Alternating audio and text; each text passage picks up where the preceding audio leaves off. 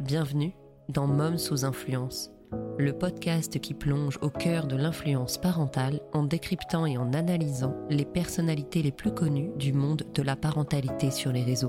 Je suis Justine et chaque semaine, je t'emmène avec moi pour explorer les recoins parfois bien sombres de l'influence parentale. Installe-toi confortablement, prends ton chat, ton chien, ton plaid et ton café et rejoins-moi pour un voyage au cœur de la parentalité 2.0. Cottagecore, Farm Life, Natural Living, ces hashtags te sont sûrement familiers si tu parcours régulièrement Insta ou TikTok. Dans ce tout premier épisode de Mom sous influence, nous allons plonger ensemble dans l'univers de Ballerina Farm.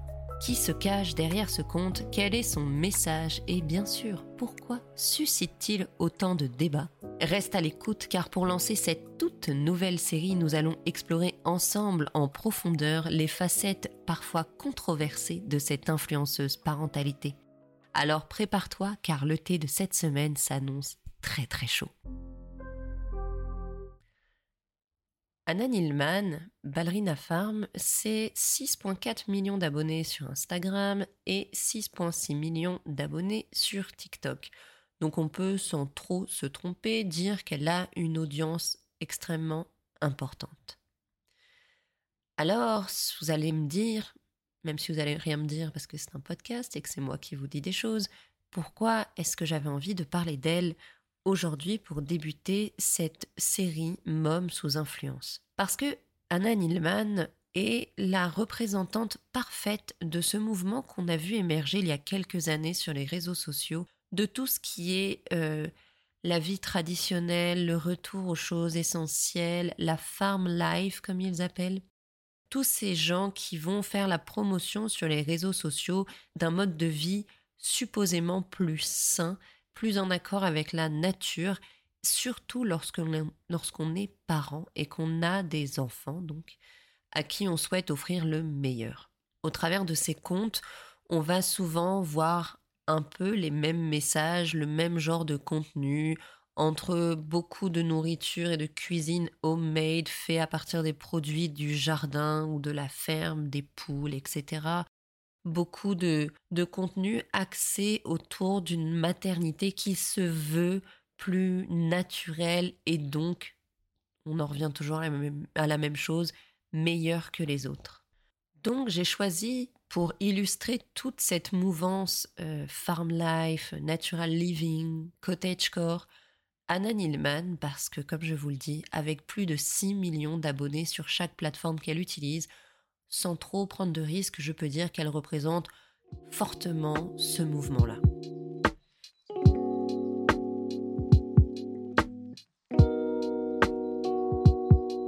Commençons par le début, qui est Anna Nilman. Anna Nilman est née le 25 juin 1991 à Springfield, en Utah. Springfield, c'est une ville de taille moyenne, c'est pas du tout la ville de Homer Simpson. Environ 33 000 habitants, donc c'est ni petit ni très grand. C'est une ville proche du Utah Lake et au sud de Salt Lake City. Petit disclaimer, si tu trouves que je parle du nez, évidemment, je parle du nez, je suis enrhumée, j'ai trois enfants, c'est la rentrée, on se sait. Bref, l'Utah, c'est un État américain qui se situe à peu près au milieu gauche des États-Unis. En gros, c'est là où il y a genre quasiment rien du tout. Et Springfield, là où a grandi Anna, c'est une ville qui est peuplée à 95%, c'est beaucoup, hein, de personnes se revendiquant religieuses, croyantes, pratiquantes, et la majorité d'entre eux sont des mormons. Parce qu'en fait, la région autour de Salt Lake City, le pire nom à dire quand elle n'est bouchée, est euh, extrêmement une région mormone. Et d'ailleurs, il faut savoir que c'est les Mormons qui ont fondé cette ville il y a pas mal de temps. Voilà. Donc, tu l'auras capté, Anna, elle est mormon. Elle vient d'une famille mormon et elle est mormon. Les mormons, euh, c'est un peu galère de comprendre ce que c'est que les mormons. D'ailleurs, on confond souvent avec les amish. Ça n'a pas rapport, même si, euh, voilà, bref. Euh, les Mormons sont des membres de l'Église de Jésus des saints des derniers jours. Après, j'ai vu qu'il y a eu comme euh, séparation. Maintenant, il y a les deux, euh, des fois ensemble. Bref, c'est un bazar fini. Aux USA, il faut savoir que d'ailleurs, surtout dans le centre des, des States, il y a genre foule de Mormons. Il y a des Mormons partout. Je suis désolée de parler du nez comme ça, c'est affreux, mais bref. Pour te faire une idée, en France, les Mormons sont officiellement 38 000 et aux USA, ils sont pas loin de 7 millions. Euh, c'est facile à comprendre pourquoi. Euh, le mormonisme est une religion qui a été inventée aux USA en 1820-1830, donc a priori c'est à peu près normal qu'il y en ait quand même plus aux USA. Alors c'est quoi un mormon? C'est important d'en parler pour comprendre euh, l'environnement dans lequel a grandi et dans lequel vit actuellement Anna.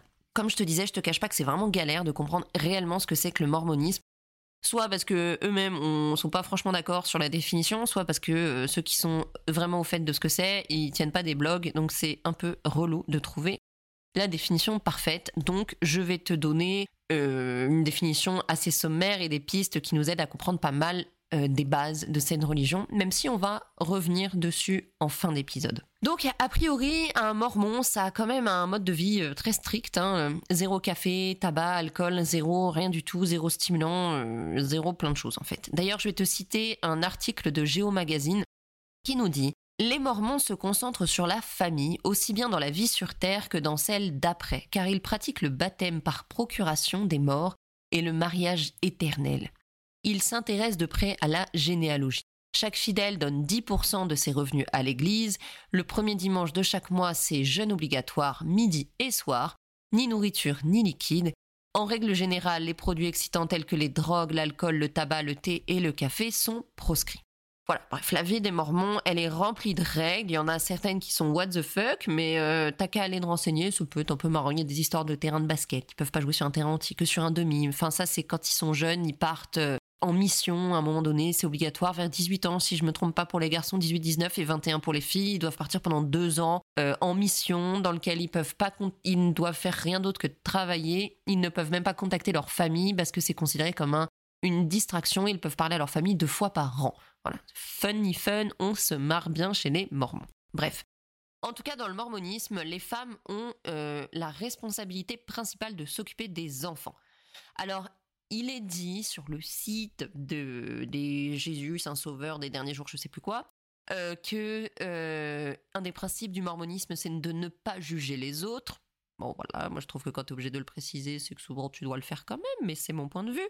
Et que si une femme n'a pas d'autre choix que de travailler, elle peut le faire et ne doit pas être jugée par le reste de l'Église, mais que euh, ça principale mission sur Terre est de faire et de s'occuper de ses enfants.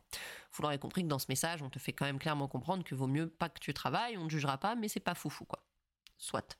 Et un autre aspect important euh, de, la place de la femme dans le mormonisme, qui aide beaucoup à comprendre d'ailleurs euh, pourquoi Anna Nilman fait ce qu'elle fait, c'est que euh, la femme mormon n'est pas là pour convaincre, elle n'est d'ailleurs pas là pour débattre, elle n'est pas là pour être en désaccord, ça c'est le rôle des hommes, funny fun encore, hein.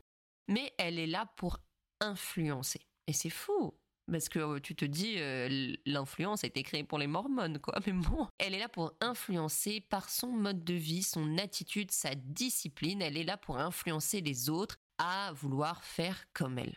Alors, donc, la petite Anna, une petite mormone cute de l'Utah qui vient d'une famille de neuf enfants, euh, elle a grandi et commence, euh, elle, grandit, euh, comme, beaucoup d'enfants, hein. elle, grandit et elle commence à faire des concours de beauté parce que Anna, elle est cute, elle est blonde avec des grands yeux bleus, elle a envie d'être une princesse. Ce qui d'ailleurs montre aussi un côté assez euh, paradoxal chez Anna Nilman parce que les mormones ne sont pas réputées quand même pour le le côté glamour et, paillettes et show-off. D'ailleurs, il y a quand même une règle qui dit qu'elles sont pas censées montrer leurs épaules.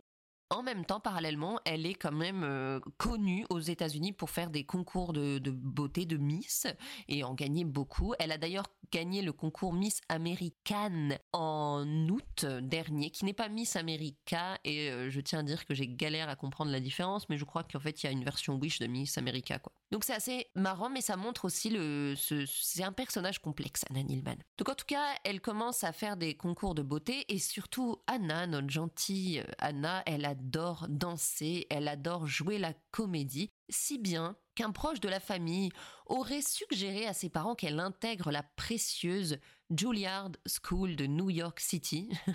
ah, quel bonheur de parler en anglais avec le nez bouché. C'est genre la top one école dramatique euh, euh, du Nord Amérique, de l'Amérique du Nord, voire euh, peut-être du monde, j'en sais rien, j'y connais fuck mais c'est une grosse école. et elle finira par intégrer leur programme d'été à 14 ans. Alors là, il y a un petit point, par exemple, qui est assez intéressant à soulever, qui aide à comprendre d'ailleurs beaucoup de choses.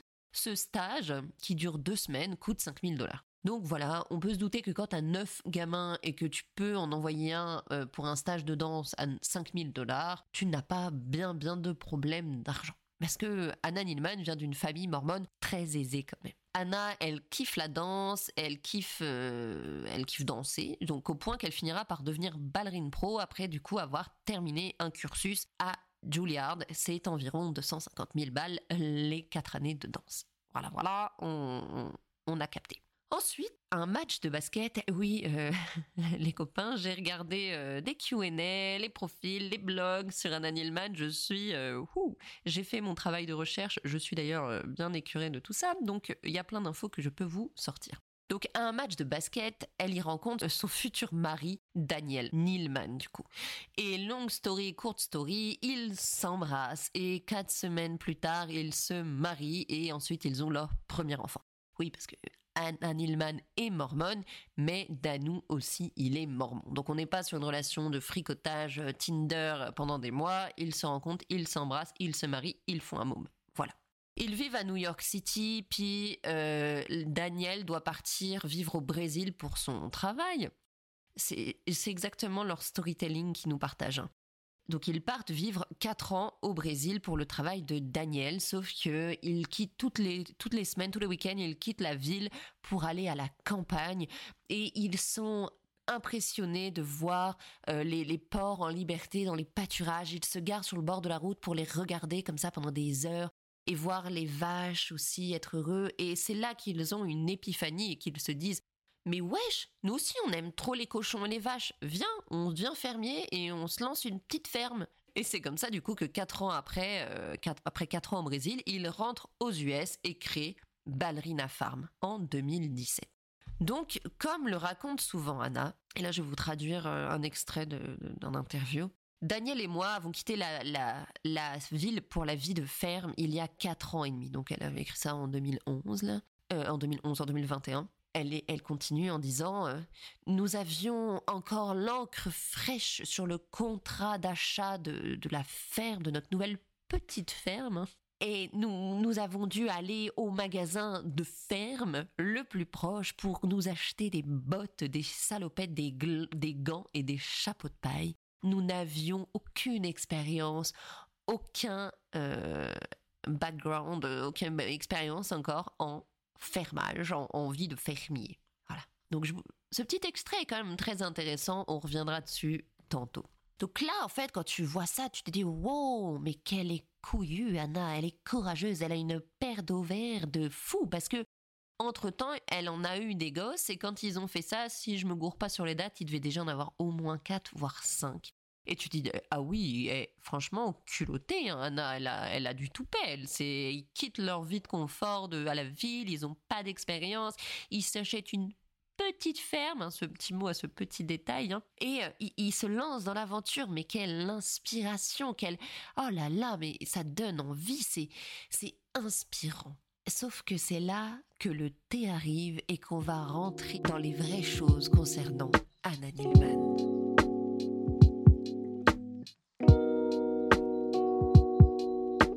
Lorsqu'on regarde le compte Ballerina Farm, autant sur TikTok que sur Instagram, on va très vite se laisser dorloter par l'esthétique et la douceur de ses vidéos.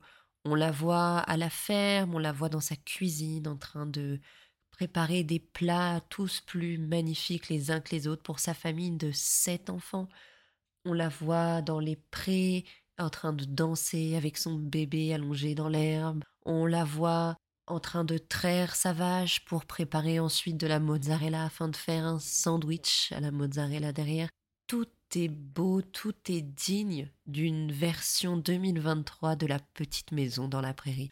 Au premier abord, le contenu que nous propose Anna Nilman n'a rien de problématique. Elle ne prend pas la parole sur des ouvertement sur des sujets euh, controversés. Elle ne va pas nous montrer euh, des choses politiquement incorrect. Le contenu d'Anna Nilman ressemble en façade au contenu parfait qu'on a envie de regarder, dans lequel on a envie de se plonger à corps perdu. Alors pourquoi est-ce que j'avais envie de parler d'elle aujourd'hui? Parce que je pense que derrière, enfin je suis même persuadée, que derrière cette vitrine de perfection et d'innocence et de naturel se cachent des recoins beaucoup plus sombres qui ont des impacts beaucoup plus graves et négatifs sur l'ensemble de sa communauté et des personnes qui consomment son contenu. Parce que, tel le scénariste de La Petite Maison dans la Prairie, Anna Nilman a quand même tendance à scénariser et à romantiser l'intégralité de ce qu'elle nous propose sur les réseaux sociaux. En rendant des ces vidéos simples et belles, elle ne va même pas s'embêter à couper le son de ses enfants qui font du bruit derrière, par exemple. On a l'impression d'avoir accès à un contenu brut de sa véritable vie et de son véritable quotidien, nous mélangeant encore un peu plus et nous faisant croire que nous sommes témoins d'une vie que nous espérons nous aussi avoir avec notre famille. Parce que Anna Nilman est la mère de sept enfants et son rôle de maman est le noyau central de toutes ses vidéos, de tout son contenu. Elle va soit nous montrer ses enfants, soit nous montrer ce qu'elle fait pour ses enfants. En tout cas, tout le contenu qu'elle nous propose nous rappelle son rôle de maman de sept enfants. Et cet aspect est le premier point que je voulais aborder pour parler de la face plus sombre de Ballerina Farm. Ballerina Farm ou la romantisation de la maternité à outrance.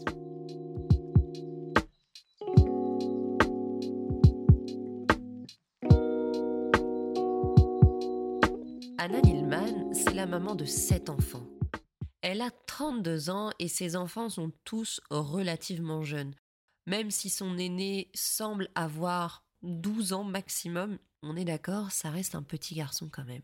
Donc, elle a sept enfants qui vont de 12-10 ans à quelques mois et elle nous propose quotidiennement des vidéos, soi-disant des aperçus de son quotidien de maman de sept enfants à la ferme. Sauf que pour avoir moi-même trois enfants, c'est-à-dire même pas la moitié de son effectif euh, enfantin, avoir des enfants, c'est effectivement un bonheur incommensurable, mais également beaucoup de difficultés, beaucoup de challenges, en tout cas rien de simple et de facile. Avoir des enfants, ça fait du bruit, ça fait du bazar, ça salit, c'est challengeant pour eux comme pour nous. C'est un rôle qui a une intensité en adéquation avec sa beauté. Avoir des enfants, c'est pas quelque chose de simple et de anodin. Pourtant, lorsqu'on regarde les vidéos de Anna Nilman, on a l'impression que d'avoir sept enfants, c'est aussi simple que d'avoir sept euh, Tamagotchi on n'a vraiment pas le sentiment que sa maternité puisse à un quelconque moment être un peu challengeante ou un peu difficile. Anna Nilman, c'est donc une romantisation permanente de ce que c'est que la maternité, de ce que c'est que la parentalité de ce qu'avoir sept enfants dans une vie signifie tout en gérant, soi-disant, une ferme. C'est un volume de travail et de d'attention et de vigilance qui est extrême. Et pourtant, elle n'en parle jamais. Même quand tu prends le fait qu'elle est créatrice de contenu, c'est exactement ce qu'elle fait dans la vie. Elle crée des vidéos pour poster sur les réseaux. Faire ce qu'elle fait demande un travail de préparation, d'organisation, de, montage vidéo, etc., qui prend également du temps dans une journée. Donc, à un moment donné, il faut se rappeler qu'elle reste un être humain comme vous, comme moi, et que dans une journée, elle n'a que 24 heures. Et que donc, lorsqu'on nous propose des vidéos en marquant en titre euh, la tarte aux pommes qu'on a fait aujourd'hui avec du levain et des pommes du jardin et de la lavande infusée qu'on a cueillie sur le porche, machin, machin, où tu as l'impression de regarder quelque chose de totalement commun, que c'est totalement commun de faire ce genre de recette alors que tu as sept enfants et une ferme avec des tonnes de bêtes, que ce soit des vaches, des moutons, des cochons, des oies, etc., des poules. Et donc, elle, nous propose ces vidéos dans toute sa simplicité en les faisant passer pour quelque chose de totalement commun et quelque chose de totalement normal et facile alors qu'il n'y a rien de facile à faire tout ce qu'elle est en train de nous montrer. C'est ça un peu un des premiers problèmes que j'ai avec Anna Nilman, c'est qu'elle a tendance à surromantiser toutes les choses qu'elle fait au point de nous faire croire que tout est facile. Alors, est-ce que Anna reçoit l'aide d'une nounou, d'une jeune fille au père, de son conjoint qui pourrait être à côté d'elle, de sa grand-mère, d'une amie? Il n'y a pas de problème avec ça. Parce que croyez-moi que pour faire tout ce qu'elle fait dans une journée en ayant sept enfants à domicile, à qui elle fait en plus a priori l'école à domicile, ce n'est humainement pas possible de le faire sans recevoir une aide quelconque extérieure. Et là-dessus, il n'y a aucun problème. Le problème que j'ai, c'est le fait qu'elle n'en parle jamais. J'ai vu, pour avoir visionné bon nombre de ses vidéos, beaucoup de gens l'interpeller en commentaire pour lui poser la question. Et où sont tes enfants quand tu pars au fond d'un pâturage avec juste ton bébé pour traire une vache? Ils sont pendant ce temps-là tes six autres enfants. Parce que je vous le rappelle, ils sont pas bien vieux. Hein. Ils ont deux, quatre, six, huit ans. C'est pas bien vieux pour être laissés seuls sur une ferme de plusieurs hectares. Donc ils sont forcément avec quelqu'un. Et ça, Anna, elle ne nous en parle jamais. Et c'est bien un des problèmes que j'ai avec Anna, c'est le fait qu'elle ne parle jamais de rien. Parce qu'en fait, Anna, comme je vous le disais, elle a une audience de plus de 6 millions de personnes sur chacune des plateformes qu'elle utilise. Et je considère, et je pense que je ne suis pas la seule, qu'à partir du moment où tu choisis de faire de ton travail l'influence sur les réseaux sociaux, tu te dois d'adopter une certaine éthique, une certaine morale et surtout beaucoup de responsabilité. Parce que Anna, elle est regardée par des millions de femmes. Je connais pas les statistiques de son audience, mais mon flair me dirait, me dit qu'il ne doit pas y avoir tant d'hommes que ça qui la regardent faire des tartes aux pommes dans sa cuisine. Mais il y en a sûrement un peu. Mais la majorité doivent être des femmes. Donc, son public peut être composé soit de femmes qui n'ont pas d'enfants, qu'elles en veulent ou pas, mais qui n'ont pas d'enfants, et qui vont alors regarder son contenu, son beau contenu, et se dire, mais avoir des enfants, c'est tellement simple. Déjà, ce qu'il leur faut, c'est être à la campagne. Et après, à partir de là, c'est hyper simple d'avoir des gosses à la campagne. Comme si, alors oui, c'est certainement c'est plus simple que d'avoir des enfants en ville. Je vous le cache pas, j'ai eu mes enfants en ville. J'habite aujourd'hui à la campagne. Il n'y a pas les mêmes problématiques, mais ça reste que c'est avoir des enfants. On doit être vigilant, on doit faire plein de choses. On peut pas les laisser comme ça dans la nature, dans un pâturage à brouter de l'herbe. Hein.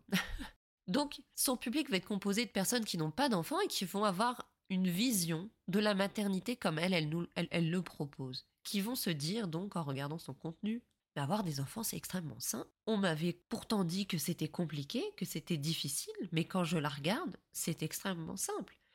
Et sachant qu'en plus elle propose quand même un volume de vidéos conséquent, c'est-à-dire au moins une voire deux par jour, elle donne cette impression qu'on est réellement témoin de son véritable quotidien, faussant ainsi encore une fois le tableau, faisant croire encore une fois à son audience que elle nous montre honnêtement ce qu'est son rôle de maman et qu'en fait être maman c'est extrêmement facile alors, comme son rôle d'influenceuse le suggère, elle va forcément influencer, même si ce n'est qu'une personne sur ses 6 millions d'abonnés, mais je pense que ce sera bien plus, à avoir des enfants. Parce que ça a l'air si beau, si simple, si facile.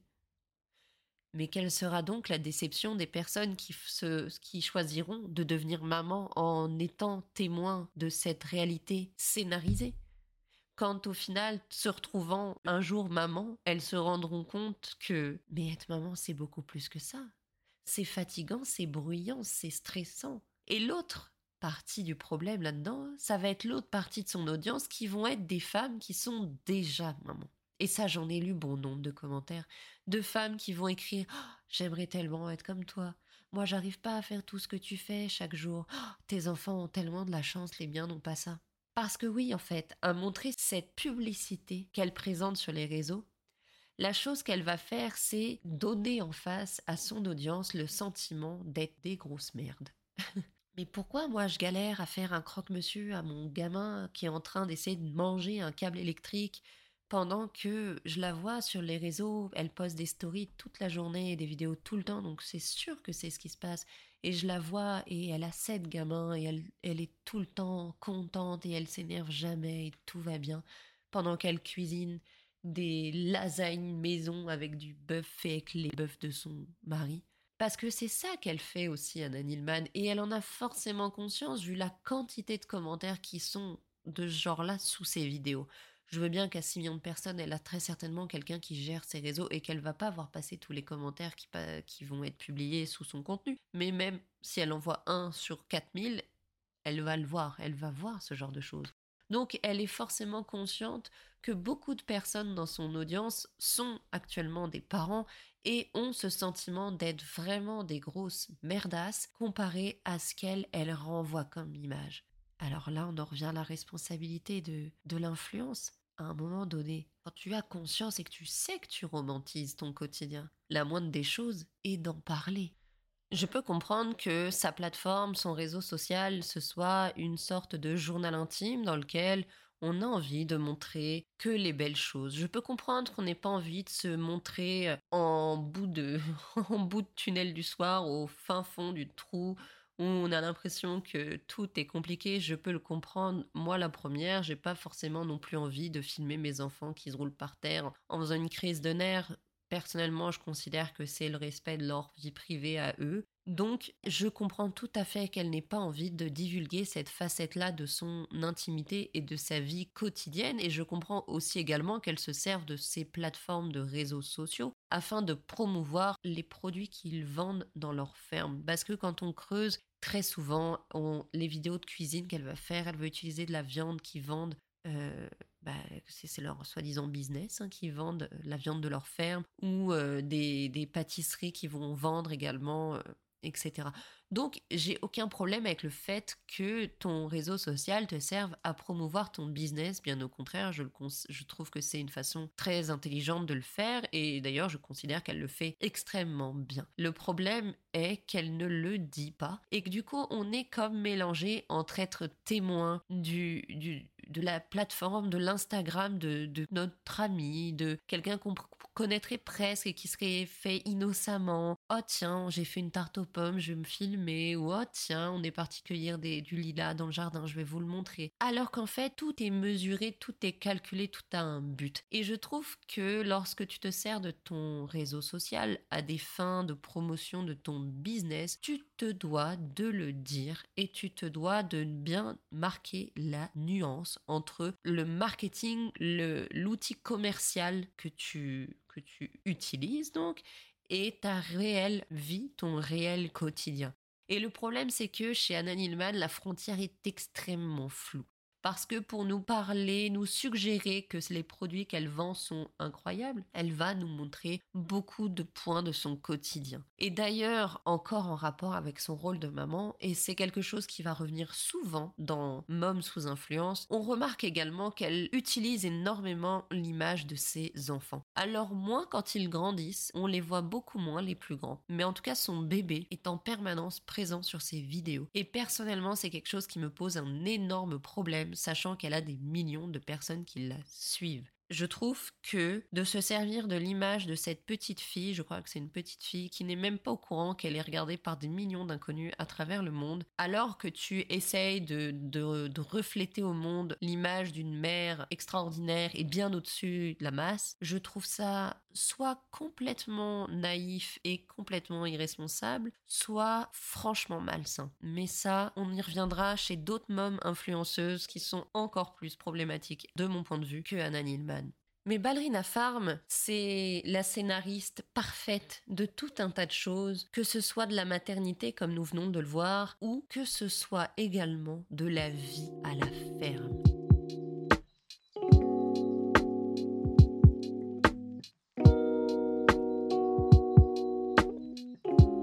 Ballerina Farm amène une vision utopique et romantisée de la vie à la ferme quand on regarde son profil, on a l'impression qu'être euh, fermière, éleveur, agriculteur, c'est comme dans des livres de notre enfance. Franchement, on a l'impression de regarder un roleplay de fermier. On est sur Farm Simulator version famille Ingalls. Demandez à vos enfants, qui sont en âge de le faire, de dessiner une ferme et une famille de fermiers, et vous obtiendrez à peu près l'esthétique de Ballerina Farm une maison en bois avec un intérieur un peu comme ça rustique cowboy, les chapeaux de cowboy sur la tête et les robes longues pour les femmes. Alors que honnêtement, sauf si vous avez jamais croisé un agriculteur de votre vie, mais en 2023, la majorité des fermiers et des agriculteurs, ils sont habillés genre euh, en tenue de taf quoi, soit en jogging, en sweat ou en tenue de travail, tu sais comme euh, voilà, genre euh, comme tout le monde. Et en plus, souvent des tenues qui sont dégueulasses parce que la ferme, ça salit, il y a de la boue, il y a de la crasse, il y a des machins, genre. Non, non, la famille Nilman, eux, ils sont là en chapeau de cow-boy, en chemise à carreaux, en jean Levis, immaculés avec des Santiago euh, derniers, toutes flambant neufs, en robe à fleurs et en belles tresses dans les cheveux. Alors certainement, il y a des certains vrais fermiers qui ont le même esthétique. On n'est pas, il n'y a rien qui est à 100% vrai dans un sens ou dans l'autre. Mais clairement, euh, si tu voulais jouer un rôle, le rôle de la fermière euh, dans sa propriété en Utah, c'est clairement comme ça que tu t'habillerais.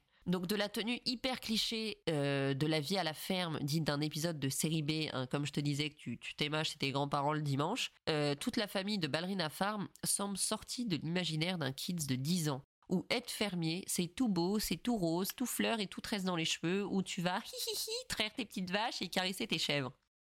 On voit Anna qui se promène de façon bucolique à travers son immense propriété. Hein. Donc c'est pour ça qu'au début, quand elle disait on a acheté une petite ferme, on n'a pas la même définition de petit. Hein. Pour aller traire sa gentille vache à qui elle fait des petits bisous et récolter les œufs de ses petites poules afin de préparer la quiche lorraine du soir. C'est cute, c'est mignon, c'est vrai, c'est plaisant, on dirait un petit chaton tout mignon.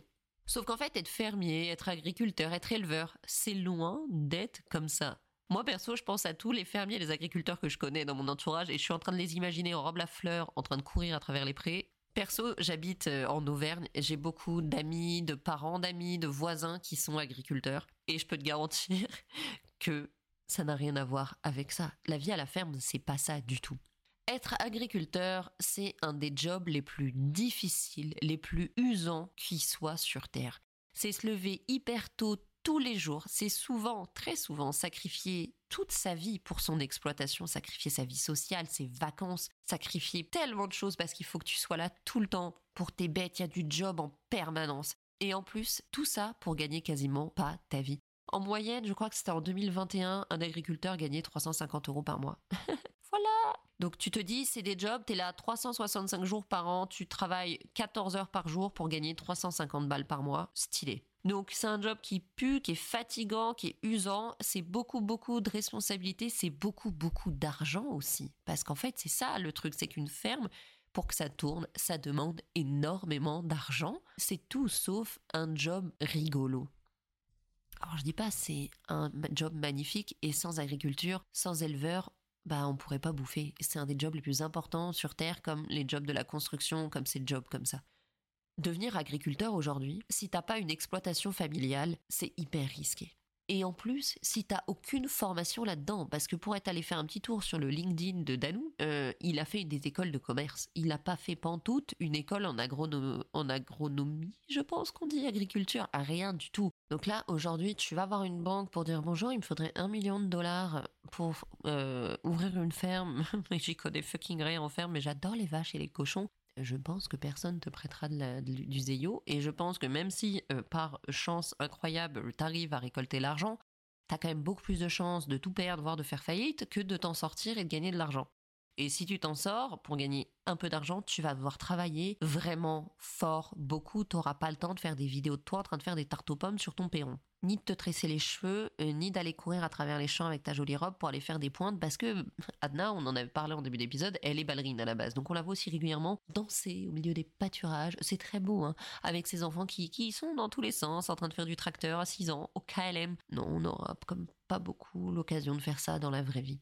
Autre chose d'important à rappeler, c'est que le métier d'agriculteur est tellement un métier difficile aujourd'hui, puis très peu reconnu, et en plus ils se prennent beaucoup de haine, malheureusement, euh, à cause de beaucoup de choses qui entourent l'agriculture, euh, la protection de l'environnement. Il y a beaucoup de gens qui se trompent en fait de, coupables et qui vont s'en prendre aux agriculteurs qui sont souvent en fait les premières victimes aussi de, tout le réchauffement climatique et compagnie. Enfin bref, c'est un métier qui est vraiment pénible et dur et il faut savoir que c'est aussi un des corps de métier où il y a le plus de suicides et c'est vraiment effrayant. Donc euh, prenons un peu soin de nos agriculteurs, franchement. Mais en tout cas, quand tu regardes Anna, t'as l'impression que franchement, être fermier, c'est trop stylé et c'est trop facile, puis c'est trop cool. Moi aussi, j'ai envie d'être là avec mes sept mômes trop mignons dans ma belle propriété en Utah et d'aller faire des tartes aux des tartes aux pommes.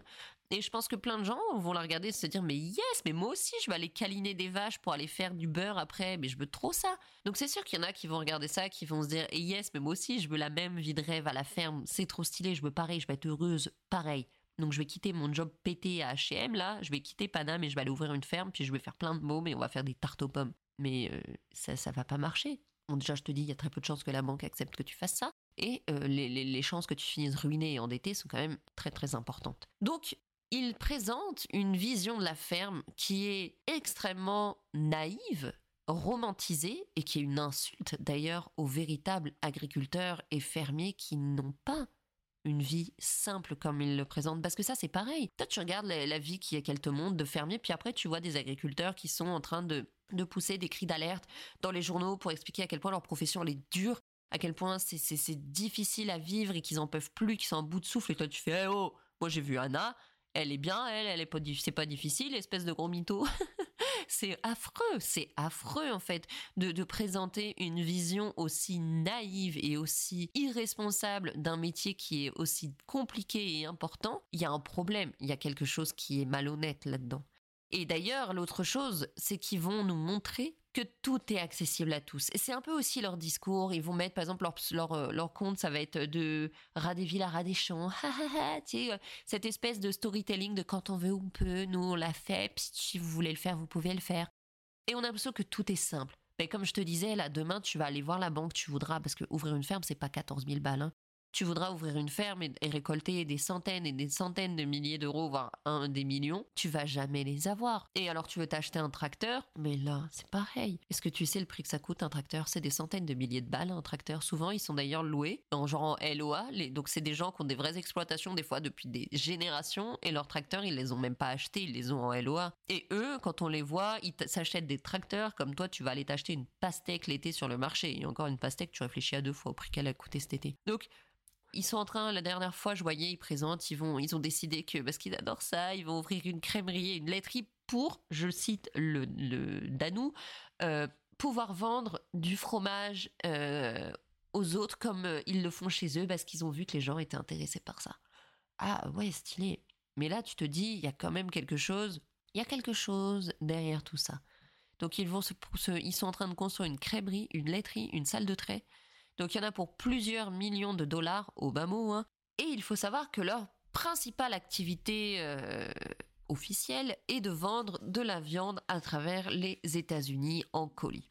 Donc je suis tombée sur un article hyper intéressant d'ailleurs qui fait ce calcul-là. C'est pas moi qui ai fait ce calcul parce que flemme. Euh, mais quand on prend la taille de leur propriété, donc on sait le nombre de bêtes maxi, le nombre maximum de bêtes qu'ils peuvent mettre sur leur propriété qu'on sait l'argent euh, qu'ils peuvent se faire au max en vendant au plus cher et le plus de viande possible, qu'on déduit les charges que coûte juste pour faire fonctionner la propriété, ils peuvent gagner au maximum 60K par an. 60K par an, c'est pas beaucoup, hein. C'est pas beaucoup quand t'as une famille euh, de neuf, hein, que t'as une propriété immense, etc. 60K euh, par an, ça nourrit pas la famille de Anna avec ce qu'elle leur donne. Hein. Euh, je ne suis pas en train de dire que tu peux pas nourrir une famille de neuf avec 60K, c'est beaucoup. Il y a la majorité des gens en France et aux US qui gagnent pas 60K par mois, par an. Mais 60K, ça va pas assumer euh, la vie de sa famille et encore moins son lifestyle de ce qu'elle nous montre sur les réseaux. J'avais vu un article où il y avait eu comme une première polémique autour de Anna Nilman parce que les gens les internautes s'étaient rendus compte que le four euh, style rustique avec lequel elle cuisinait ses plats, machin, nanan traditionnel, coûtait 24 000 dollars.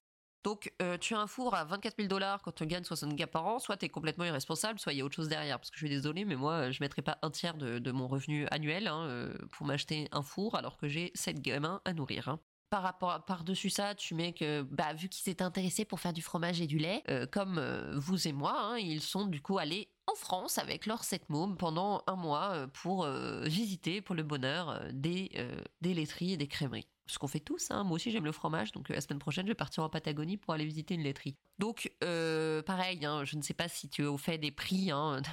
Puis c'était pas, je parle pas d'il y a 15 ans, c'était l'année dernière, donc je te parle Je sais pas si t'es au fait des prix, des billets d'avion, des locations, des machins. Ça coûte un certain volume de thunes. Et puis, il faut te dire que ils sont fermiers. Donc, ils partent comme ça trois semaines, un mois en vacances. Mais euh, vous avez des bêtes, les, frangins. Il y a, des, y a des, choses à s'occuper sur votre exploitation. Donc, vous avez forcément du staff qui s'occupe des choses pour vous. Donc, c'est là qu'on en vient à se demander, mais mais comment ils ont tous pognon, bon Dieu, la ballerina farm? Comment c'est possible? Parce que là, il y a un moment donné, je veux bien, je veux bien la vieille à la ferme, je veux bien, on prend des œufs des poules et puis machin, ok, lol. Mais à un moment donné, ça coûte de l'oseille. Mais là, on parle en plus d'une ferme et sache que si juste demain, tu veux partir à la campagne et te faire un potager dans ton jardin, ça va te coûter de l'oseille. hein. Et ça, on n'en parle pas assez. hein. Bah oui, il faut t'acheter du matos, des pelles, des bêches, des machins, planter tes graines, t'en occuper, avoir... Ça prend de la thune, pour vrai. Donc, d'où vient cet argent? J'aurais bien mis un roulement de tambour, j'aurais bien fait le roulement de tambour, mais alors franchement, avec mon débouché, ça va se transformer en un truc apocalyptique. Donc on va juste laisser une petite seconde de suspense. Alors cet argent vient de.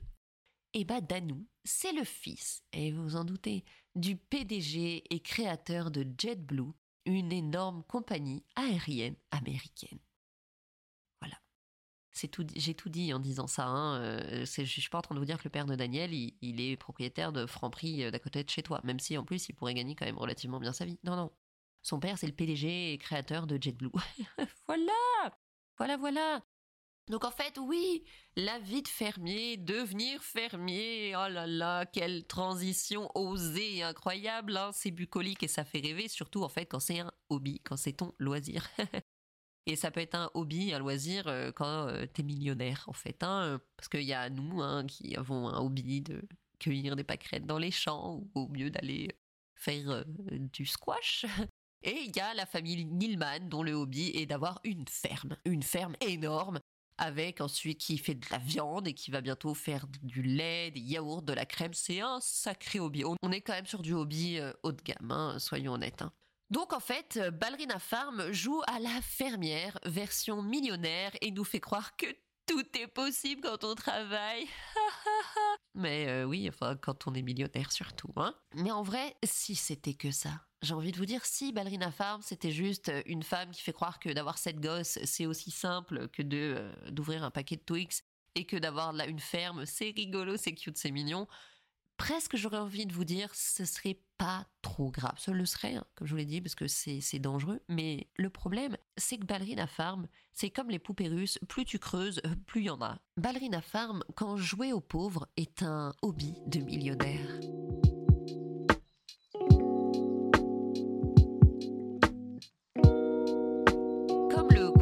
Qui prend 15 ans à faire ou la traîne de no make-up qui consiste à te t'appliquer une quantité de maquillage à la truelle pour avoir l'air de pas être maquillé. Elle, la famille Nilman, elle nous propose euh, leur spécialité qui s'appelle être pauvre quand on est millionnaire.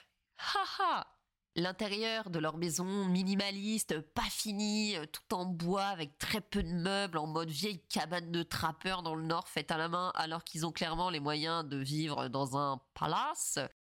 Euh, c'est vraiment limite. Hein Qu'elle ne souhaite pas vivre dans une maison full luxe décorée. Euh, Franchement, elle a le droit. Tu fais ce que tu veux de ta thune. Puis bon, sa thune, on a bien vu, ils la foutaient dans leur, dans leur, dans leur ferme. C'est ok, elle fait ce qu'elle veut.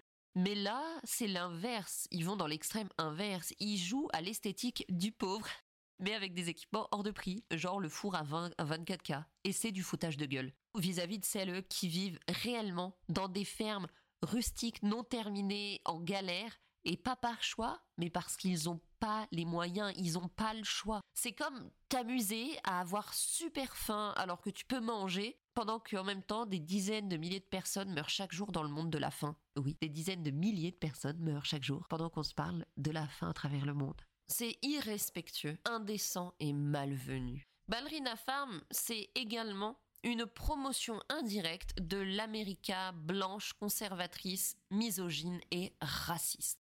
Et on va en revenir au mormonisme. Anna Nilman et sa famille sont ouvertement mormons. Et pourtant, le mormonisme est loin d'être une religion propre sous tout rapport, bien au contraire. C'est d'ailleurs très intéressant d'aller écouter d'anciens mormons qui s'appellent des ex-mots, euh, qui parlent ouvertement de pourquoi ils ont quitté cette église. Je vous mets des extraits d'un article que j'ai lu qui est vraiment passionnant. Les gens quittent, donc là je cite, hein, les gens quittent l'église mormone en masse, pour beaucoup à cause des problèmes liés à l'histoire de l'église. Les anachronismes dans le livre de Mormon, le fait aussi que Joseph Smith, le créateur hein, du mormonisme, était un prédateur sexuel et la polygamie entre autres, nous explique un ex-mormon sur sa chaîne Spartacus underslash cover, je sais plus comment on dit, Unchained. Une autre citation. J'ai découvert beaucoup de doctrines que je ne connaissais pas et qui dataient des années 1900 et qui étaient très racistes, très immorales et très sexistes, déclare une ancienne mormone sur sa chaîne Light After Living. Tout s'écroulait autour de moi, je recevais une avalanche d'informations qui ne collaient pas du tout avec ce qu'on m'avait appris sur l'Église. Alors j'ai fait la démarche longue et douloureuse de déconstruire ma foi. Et oui, la théologie mormone est fondamentalement raciste. D'ailleurs, pour eux, les personnes à la peau noire seraient des descendants de Caïn et de je sais plus quel machin, et ça montrerait l'impureté euh, de leur âme et qui expliquerait leur place actuelle inférieure dans la société par rapport aux gens à la, peau de couleur blanche. Donc pour la théologie mormone, je vous recite un autre article, ce déterminisme racial remonterait encore plus loin que Caïn et Cham. Cham. Il trouverait son origine dans la préexistence, le premier temps de la vie, en trois étapes de la théologie mormone, où les êtres humains vivaient sous forme d'esprit auprès de Dieu et du Christ avant de s'incarner dans un corps mortel lors de la vie terrestre et d'être ressuscités. En 1845, l'apôtre mormon Orson Hyde affirme que les Noirs auraient été aussi fidèles envers le Christ que les Blancs dans la préexistence et ne seraient par conséquent maudits que lors de leur incarnation terrestre. Oui, ben voilà, tranquillement, hein, le mec dit des trucs aussi racistes que ça. Et le président de l'église mormone, Joseph Smith, hein, euh, qui est aussi du coup un prédateur sexuel en plus d'être un sale raciste, hein, confirme donc cette idée en 1954. On n'est pas en train de parler de gars en plus en, en 1700, en 1954, la même année où la Cour suprême des États-Unis condamne la ségrégation raciale. Donc en même temps que la Cour suprême des États-Unis condamne la ségrégation raciale, d'ailleurs, euh, petit aparté, vous, il y a que 70 ans, hein, euh, nous avions le euh, chef des Mormons qui lui disait l'inverse. Donc cette théologie raciale légitime toutes les discriminations.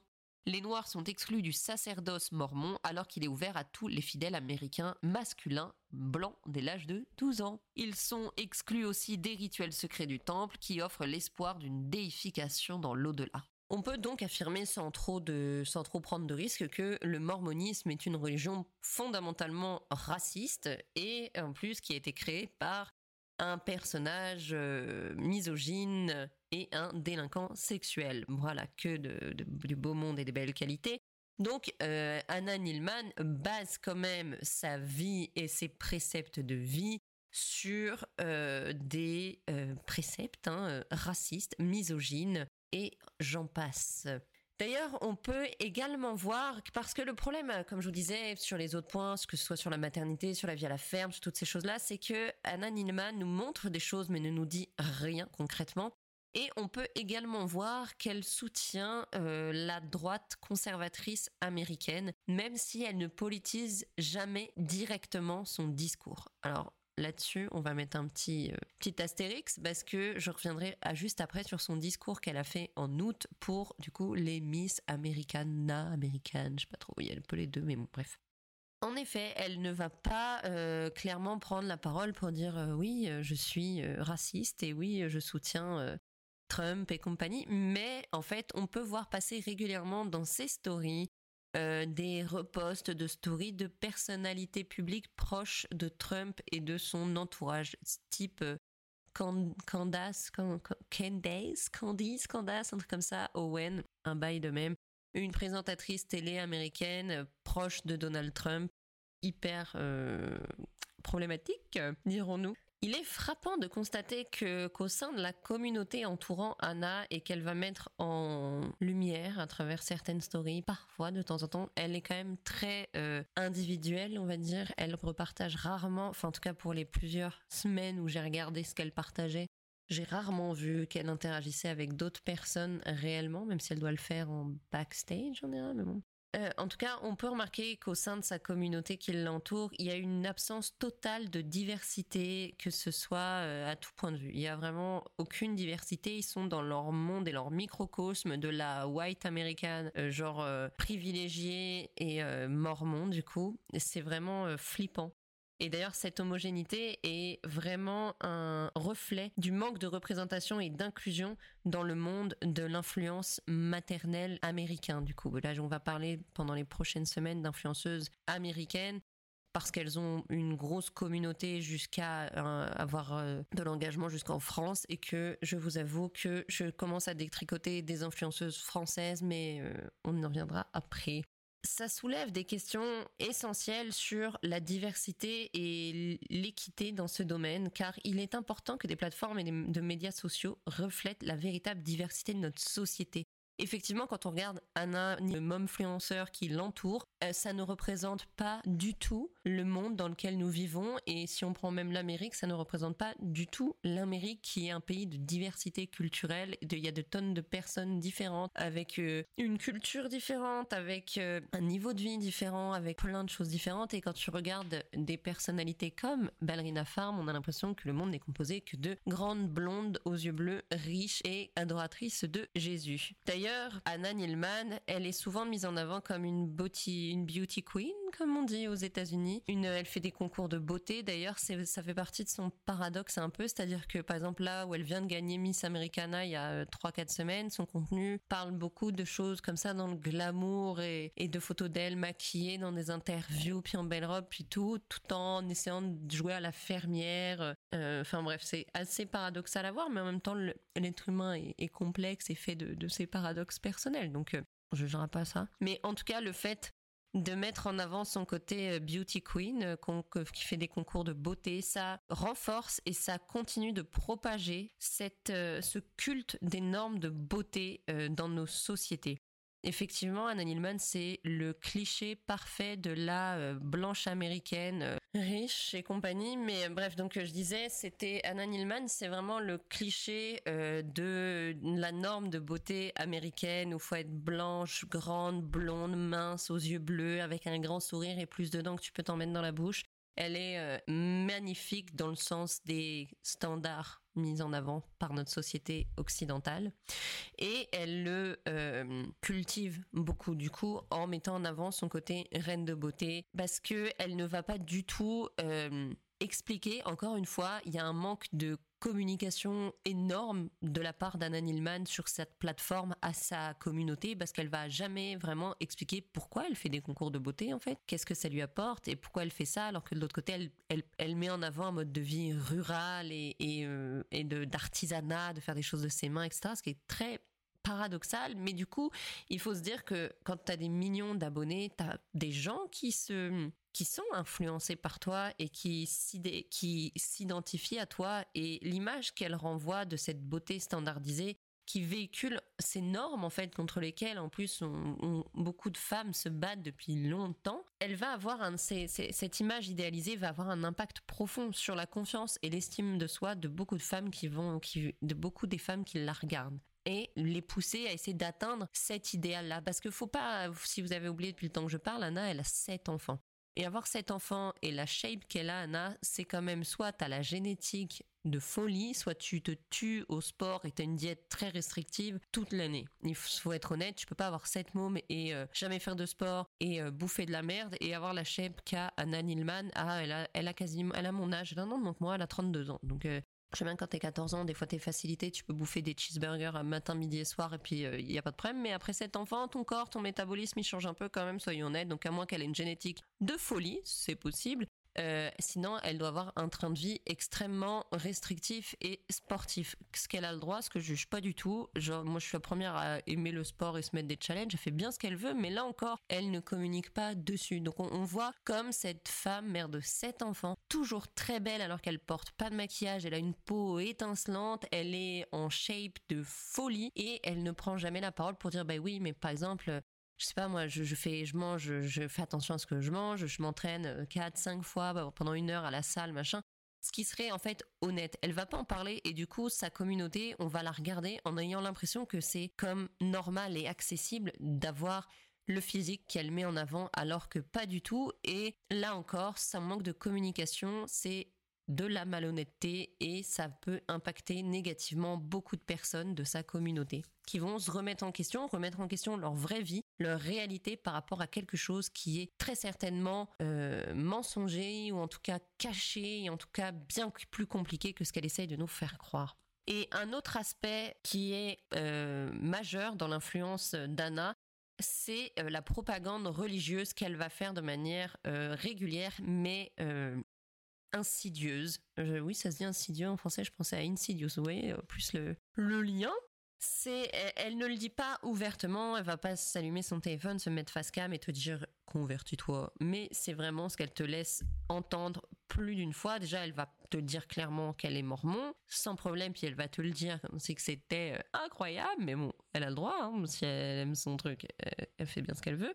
Mais c'est surtout qu'elle laisse entendre quand même régulièrement que euh, les étapes, les choses qu'elle passe dans sa vie, elle le fait parce qu'elle va prier beaucoup, parce qu'elle a une foi inébranlable et compagnie.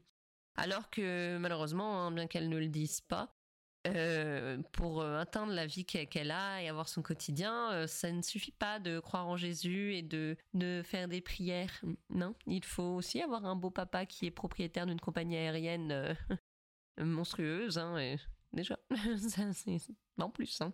Donc c'est une idée qui est très trompeuse et simpliste, car la réalité est que beaucoup de facteurs, comme je vous disais, surtout financiers, hein, jouent pour atteindre le mode de vie qu'elle a. Et en plus, par-dessus ça, tu rajoutes tous les privilèges raciaux qu'elle a dans le fait d'être une femme blanche, blonde aux États-Unis qui lui rajoute énormément d'avantages sur son chemin. Donc prétendre que sa foi religieuse est la clé de son succès, est encore une fois un mensonge. Et euh, alors volontaire ou non, je ne sais pas, mais je vous avoue qu'après 50 minutes d'épisode à vous dire toutes les choses sur lesquelles elle parle pas, je commence à me demander si c'est quand même pas un petit peu volontaire. Alors, des soucis avec des profils comme euh, celui de Anna, de Ballerina Farm, c'est que caché sous un esthétique magnifique et plaisant, on se fait malgré nous bombarder de faux messages, de messages mensongers subliminaux qui sont dangereux. On est constamment dupé de bonheur bucolique et seulement si nous, nous osions le faire et que nous croyions dans Jésus. Eh oui, voilà, faut, en gros, faut oser et être pote avec Jésus quand on écoute Anna. Parce qu'en fait, il est là, le message euh, de Anna. Hein, c'est un peu le seul message qu'elle te dit, en fait, sans, sans rien te dire. C'est euh, on est des monsieur et madame tout le monde et nous l'avons fait, alors tu peux le faire aussi euh, en faisant ce que nous faisons. Sauf que, à moins d'être millionnaire, hein, comme je vous disais, avoir une ferme comme hobby pour s'amuser, il y a très très peu de personnes, hein, on est très très peu hein, parmi nous là euh, à, pouvoir faire ça. Hein. On, va être confronté alors à ce sentiment très désagréable quand on la regarde de ne jamais être à la hauteur, de jamais être capable, alors que euh, la clé, la vraie clé, c'est juste que ce qu'on nous montre, c'est du mytho, parlons clairement. En fait, on va la regarder et on va soit se sentir personnellement comme une merde, parce que nous, avec notre seul mouflet ou même sans mouflet, on galère dans la vie, soit physiquement, on va se sentir comme des merdes, parce que bah, ça nous renvoie à cette esthétique tout le temps, euh, tout est beau, tout est fit, tout est machin, euh, sans problème et sans, sans se faire chier, alors que c'est pas vrai en fait. Euh, on va soit se sentir comme des merdes, parce qu'en fait, nous, on va se dire, mais attends, moi là, ma baraque, elle ressemble pas à Enfin, je suis pas du tout dans ce train de vie-là, alors qu'elle a pas l'air de. Elle, elle dit jamais, hein. Mon beau papa, il est millionnaire, hein, pas loin d'être milliardaire. Non, elle, elle n'en parle jamais. Donc toi, t'es là, tu regardes ça, tu te dis comment elle fait là? Elle travaille pas, il fait quoi dans la vie? Enfin, on a ce sentiment en permanence de d'être en échec quand on la regarde et le fait qu'elle ne prenne jamais la parole en rajoute une couche. Ça rajoute euh, une couche à notre euh, sentiment d'infériorité que, qu'il me semble, elle cultive volontairement. Donc, prends garde à l'influence sur les réseaux Prends garde aux faux semblants et surtout méfie-toi de l'univers impitoyable de l'influence parentale sur Instagram. Donc dans cet épisode, nous avons plongé au cœur de l'univers de Anna Nilman et de sa ballerina farm. Nous avons démystifié le storytelling d'une millionnaire qui nous fait croire que son mode de vie est accessible à tous et à toutes et nous avons vu les éléments qui contribuent à la réalisation de ce style de vie mettant en lumière des réalités souvent invisibles derrière la façade bucolique et champêtre présentée sur les réseaux sociaux. Il est essentiel de se rappeler que chaque individu a sa trajectoire propre, ses propres ressources et ses propres défis. La réussite d'une personne ne peut être simplement généralisée à toutes. Nous avons découvert que les influenceuses parentalité comme Anna, millionnaire et ultra privilégiée, ont des avantages financiers conséquents, des opportunités et un réseau qui leur permettent d'accéder à ce mode de vie en apparence idéal. Cependant, cela ne signifie pas que chaque mère peut facilement répliquer son succès. Notre exploration de Ballerina Farm a souligné l'importance de la transparence et de la réalité sur les réseaux sociaux.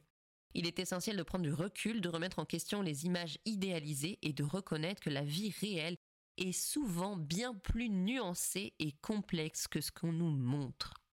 Alors, au lieu d'envier le mode de vie d'une inconnue sur Instagram avec des vidéos de tarte aux pommes de 90 secondes, ne devrions-nous pas nous encourager à réfléchir aux valeurs qui comptent le plus pour nous en tant que parents et en tant que femmes? À définir notre propre objectif de manière réaliste et à reconnaître que le bonheur et la réussite prennent de nombreuses formes différentes. Nous sommes toutes et tous uniques et il est essentiel de célébrer nos propres chemins, nos propres parcours de vie vers ce qu'on pense et qu'on qualifie être le succès. Même si tous ces chemins sont différents de ceux que l'on voit en ligne car elle est là aussi la réalité. Ce qu'on voit en ligne n'est pas la seule façon d'exister.